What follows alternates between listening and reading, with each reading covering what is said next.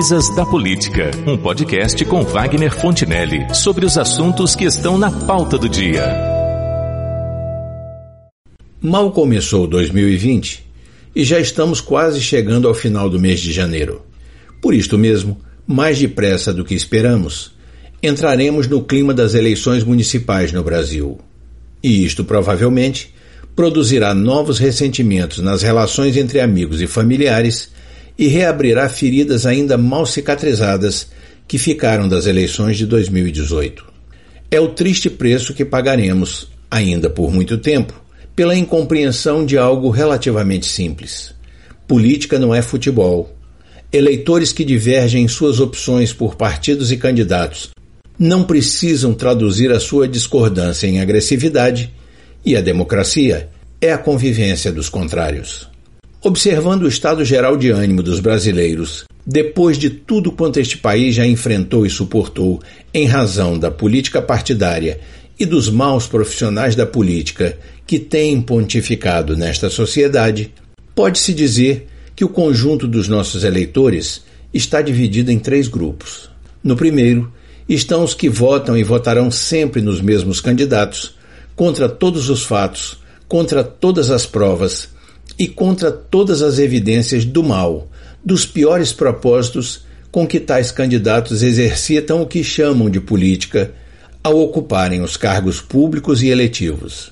Não há processo ou condenação que faça com que os eleitores desse grupo queiram repensar o seu voto. No segundo grupo, e com um posicionamento igualmente radical, embora por outros motivos, estão aqueles que não pretendem votar em ninguém, estão dispostos a anular o seu voto ou simplesmente a exercitar a abstenção do direito a ele, com o que desmentem o pretenso sufrágio obrigatório defendido pela legislação eleitoral brasileira.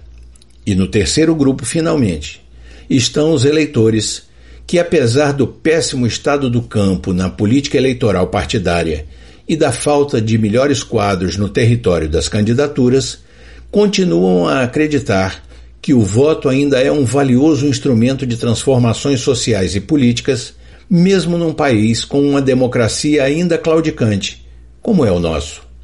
Persistir no equívoco, assim como desistir de buscar o rumo certo, são atitudes que certamente não favorecem a democracia e nem ajudam a construí-la. Portanto, só o que nos resta é tentar, tentar e tentar outra vez mais, até encontrar as pessoas adequadas para os lugares certos. Para isto, no entanto, é preciso estar informado ou informada e votar como cidadão, jamais como um torcedor apaixonado e cego. Sendo assim, há coisas que todo eleitor consciente deveria entender. E uma delas é o que faz e como funciona a justiça eleitoral durante o período das eleições ou mesmo fora dele. Pois foi buscando essa direção que conversei com um profissional conhecedor desse assunto e vivido nessa atividade. Graduado em Direito e pós-graduado em Direito Eleitoral, o analista judiciário Samir Mendonça exerce no Tribunal Regional Eleitoral do Espírito Santo o cargo de chefe de cartório na 44ª Zona Eleitoral do TRE Capixaba e é com ele a conversa de hoje. Muito obrigado, meu prezado Samir, por sua participação nesse podcast. E creio que seria interessante começar a nossa conversa por uma informação básica sobre o funcionamento da justiça eleitoral que a maioria das pessoas desconhece. Bom dia, professor Wagner. A honra é toda nossa de poder estar participando, conversando com os eleitores, trazendo alguns esclarecimentos que com certeza serão importantes para a sociedade e estaremos sempre à disposição para ajudar sempre que for possível. Vamos começar a nossa conversa, portanto, por algumas indagações que dizem respeito mais especificamente ao funcionamento de um cartório eleitoral, para que aqueles que nos seguem neste podcast possam compreender melhor do que se constitui esse trabalho. Os cartórios eleitorais é que garantem toda a logística para que o processo eleitoral ocorra com normalidade e regularidade. Então, para um melhor esclarecimento dos nossos ouvintes, eu gostaria que nos falasse sobre o seguinte. Primeiro, do que se constitui, doutor Samin, em linhas gerais, a atividade de um cartório eleitoral? É, professor Wagner, é, fora do período eleitoral, Os cartórios eleitorais, servidores da Justiça Eleitoral, eles ficam responsáveis pelo alistamento eleitoral, é, regularização de situação de eleitores que estão com pendência com a Justiça Eleitoral. Resumindo, seria essa atividade fora do período eleitoral. Porém, é, mesmo quando não se trata de ano eleitoral, toda a dinâmica de preparação para as eleições, visitar local de votação, alocar sessões, novas sessões, já é antecipado pelos servidores para que no ano eleitoral as coisas transcorram com a maior naturalidade possível. Do que se ocupam tais cartórios nos períodos intermediários entre um pleito e outro, além daquilo que já foi explicado agora há pouco? Bem, fora do período eleitoral, tem os processos eleitorais que continuam tramitando ao longo do ano, mesmo após uh, as eleições, tem os processos de prestação de contas anual, que fica a cargo dos servidores fazer análise das prestações de conta, processos de eventuais duplicidade de filiação, processo de atualização da situação de eleitor, que mesmo não tendo o impacto da visibilidade de um processo de uma representação por propaganda irregular, uma ação de investigação judicial eleitoral, que são processos judiciais típicos do período eleitoral, nos anos que não tem eleições, tem os processos de pressão de contas, tem as questões de regularização das situações do eleitor e, assim, é, os, eleitor, os servidores atuam de forma veemente, mesmo nesses anos, apesar de, óbvio, nos anos eleitorais a demanda aumenta significativamente. Esses processos, vamos dizer, por exemplo, de crime eleitoral, isso já vai para o nível do tribunal regional. Isso não é julgado ao nível de cada, de cada juiz eleitoral, de cada cartório eleitoral. Isso não, não tramita por aqui mesmo. O, apenas o cartório encaminha se está afeto à área do, do, de atuação do cartório, ele encaminha isso, mas isso é julgado no tribunal. É assim? Professor Wagner, é, depende da eleição.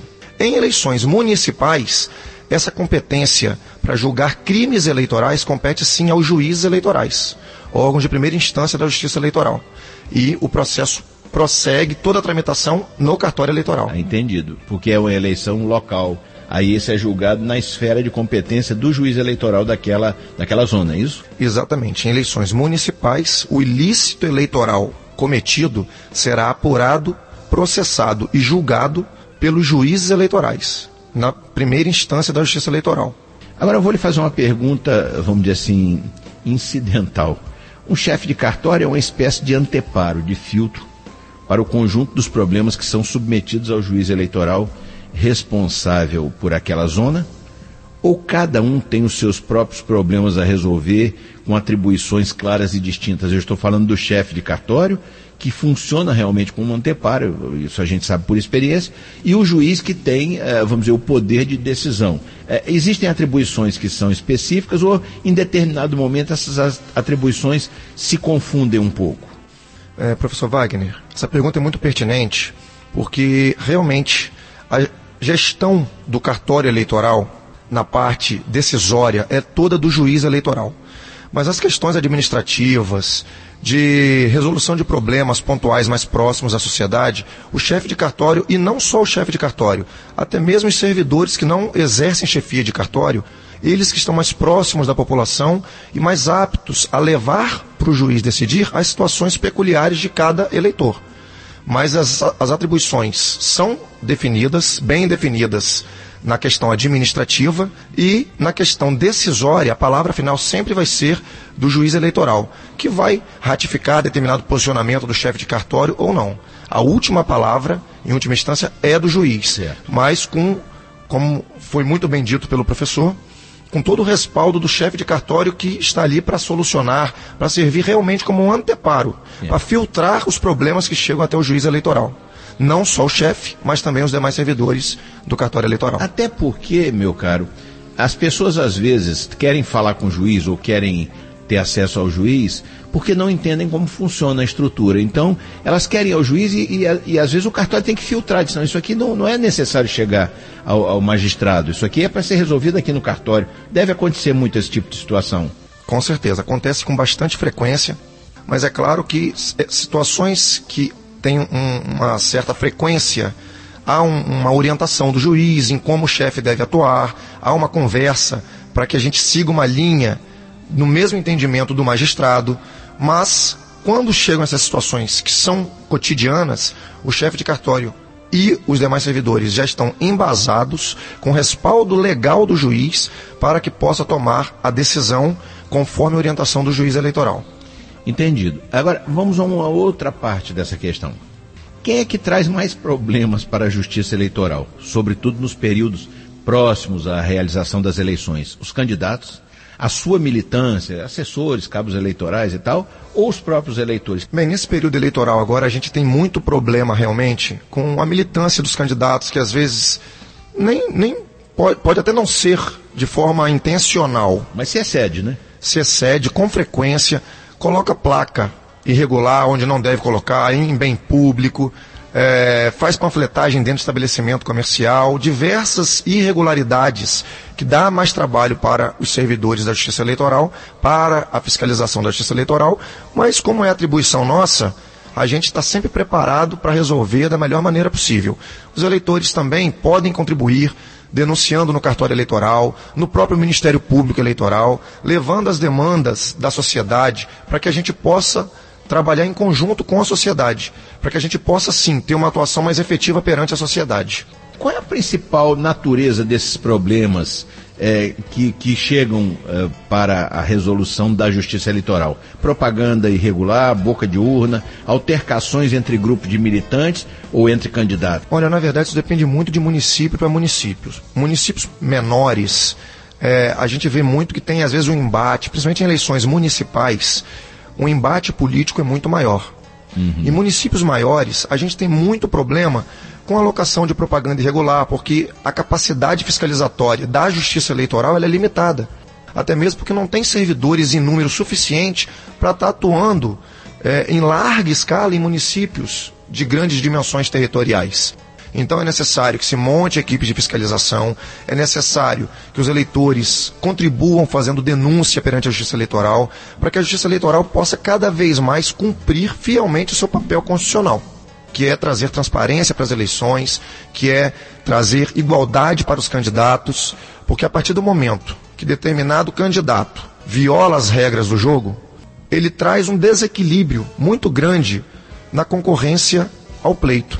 E o exercício da democracia fica afetado, porque o eleitor, infelizmente, o eleitor muitas das vezes ele não vai pela consciência de procurar saber quais são as propostas do candidato, saber o histórico do candidato. Às vezes ele simplesmente vai pela visibilidade da propaganda de determinados candidatos. E aqueles que têm mais propagandas espalhadas pela cidade acabam se beneficiando. Entendido.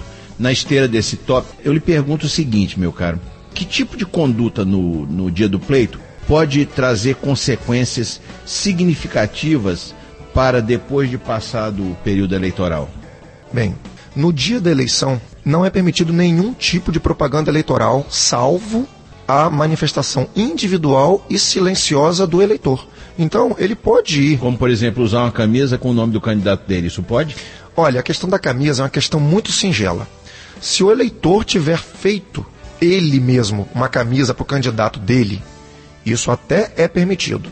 Mas a gente sabe que, em regra, o que acontece não é isso. Os, eleitor, os candidatos mandam fabricar diversas camisas padronizadas e fornecem a eleitores para que possa, como eu falei anteriormente, aumentar a visibilidade da sua campanha e fazer sim Lembrar uma propaganda. Nome, exatamente, fazer uma propaganda irregular no dia da eleição.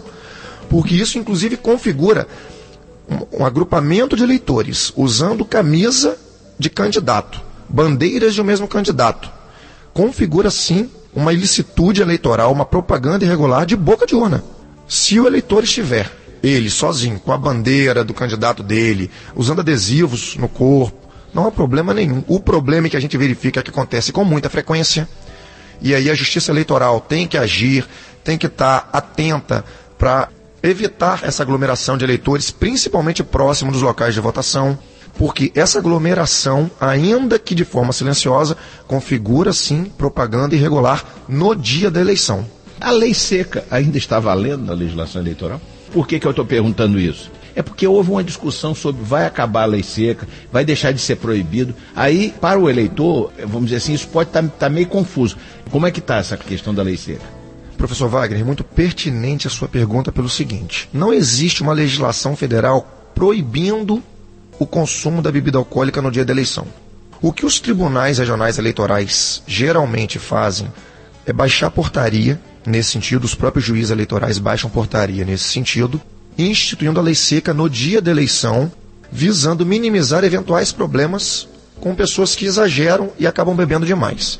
Particularmente, referente ao Tribunal Regional Eleitoral do Espírito Santo, Sim. que é o tribunal do qual faço parte, houve uma decisão unânime do tribunal, no sentido de que considerando que em eleições anteriores não houve grandes problemas relacionados a essa ocorrência, mesmo em municípios nos quais não houve instituição de portaria nesse sentido, foi uma decisão unânime do TRE do Espírito Santo em não baixar portaria de lei seca e deixou a cargo de cada juiz eleitoral fazê-lo ou não.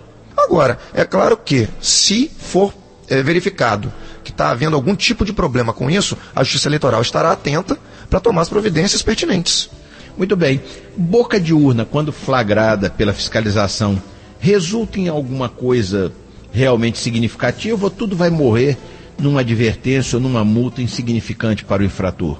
Olha, o crime de boca de urna, ele vai ser apurado, vai ser processado, vai ser autuado um processo de crime de boca de urna que vai tramitar no órgão competente, no caso, no cartório eleitoral ou no Tribunal Regional Eleitoral, dependendo da onde ocorrer, e da forma como for feita essa boca de urna. E é importante para o eleitor saber que, por mais que a Justiça Eleitoral oriente os eleitores, às vezes os candidatos eles manipulam realmente as suas equipes no sentido de induzir determinados eleitores que às vezes nem sabem que estão cometendo crime a praticar determinadas condutas. Então é muito importante que os eleitores tenham ciência de que boca de urna é crime, dá processo criminal e isso vai constar, inclusive, é, em processos que eles vão responder perante a Justiça Eleitoral. O eleitor tem que ter a consciência de, por, por mais que seja um crime de menor potencial ofensivo, ele tem que ter a consciência de que ele está cometendo um crime. Ele está infringindo uma regra da, da legislação eleitoral. E, portanto, ele deve, primeiro, dar o exemplo até mesmo para os seus candidatos. Se ele quer mudar a sociedade, a gente tem visto aí diversas manifestações, no ano passado foram várias as manifestações no país, tem que começar de cada eleitor. Primeiro, respeitando as regras da legislação eleitoral e, principalmente, agindo com sabedoria e dando exemplo. Muito elucidativa essa conversa, meu caro analista judiciário e chefe de cartório eleitoral, Samir Mendonça. Agradeço por sua participação neste podcast e espero que tenhamos outras oportunidades de ouvi-lo, quem sabe, após a Justiça Eleitoral haver definido de forma mais específica as regras para as eleições municipais de 2020. Eu aproveito para agradecer imensamente ao professor Wagner foi uma satisfação e nós estamos à disposição para sempre que precisar trazer mais esclarecimentos aos eleitores. Nós é que agradecemos e vamos com certeza ter adiante, mais para o futuro, uma nova conversa com o Dr. Sami sobre tema específico que possa servir de orientação aos nossos ouvintes. É o que temos para hoje.